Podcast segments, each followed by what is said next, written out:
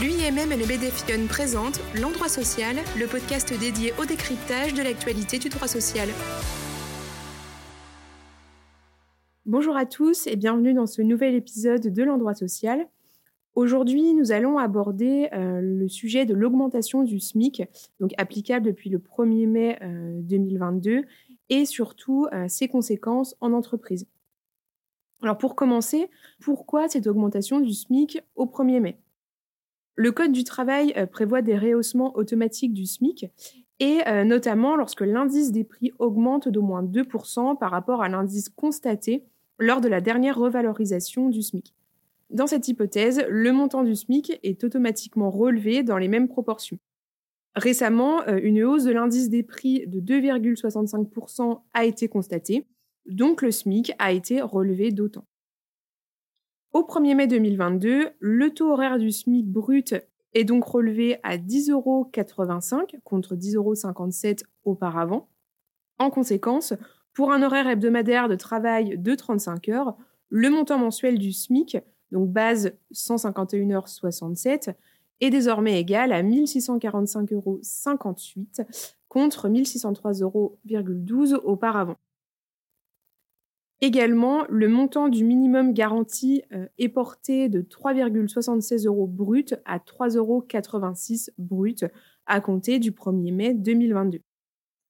Quels sont les impacts en entreprise de cette hausse du SMIC depuis le 1er mai 2022 Il faut savoir que le SMIC euh, est un seuil minimal de rémunération horaire que tous les salariés doivent percevoir. Tout salarié d'au moins 18 ans doit percevoir une rémunération au moins égale au SMIC. Quelques rares exceptions euh, à ce principe général, avec euh, notamment les salariés qui ont moins de 18 ans, ou encore euh, pour les apprentis et les salariés de moins de 26 ans en contrat de professionnalisation, où pour eux, leur rémunération est fixée en pourcentage du SMIC, et leur rémunération est variable en fonction de leur âge et de leur progression dans le cycle de formation. Hormis ces rares exceptions, chaque salarié euh, majeur doit percevoir une rémunération horaire au moins égale au SMIC. Comment s'assurer de bien respecter le SMIC? Le Code du travail euh, nous précise que le salaire à prendre en considération pour effectuer la comparaison est celui qui correspond à une heure de travail effectif, compte tenu des avantages en nature et des majorations diverses qui ont le caractère de fait d'un complément de salaire.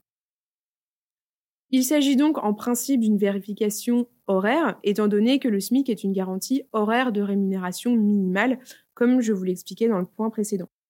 Cependant, compte tenu du fait que les salariés sont rémunérés mensuellement, la vérification s'effectue le plus souvent en pratique sur le montant du salaire mensuel et non pas euh, du salaire horaire.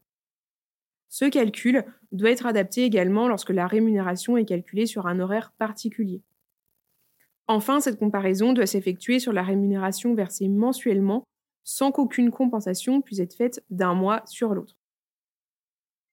Un point de vigilance concernant euh, cette augmentation du SMIC, euh, la revalorisation du SMIC depuis le 1er mai oblige bien uniquement à ajuster la rémunération des salariés qui, sans cela, deviendraient inférieurs au SMIC. Pour les salaires qui sont supérieurs au montant horaire du SMIC, il n'y a aucune obligation juridique de les augmenter à due proportion. Enfin, un dernier point de vigilance pour terminer ce podcast. Euh, du fait des augmentations rapprochées du SMIC que nous avons eues, euh, beaucoup de salaires minimum conventionnels se retrouvent aujourd'hui à un montant inférieur à celui du SMIC. Et euh, c'est notamment notre cas dans la branche de la, métallurgie. pour les salaires minimums de branche des emplois classés du COEF 140 à 190, le SMIC est passé au-dessus de nos minima conventionnels. Donc, dans, euh, dans ces cas-là, il faudra donc bien rester vigilant et s'assurer du respect du SMIC. Merci d'avoir écouté ce podcast et à bientôt pour un nouvel épisode de l'endroit social.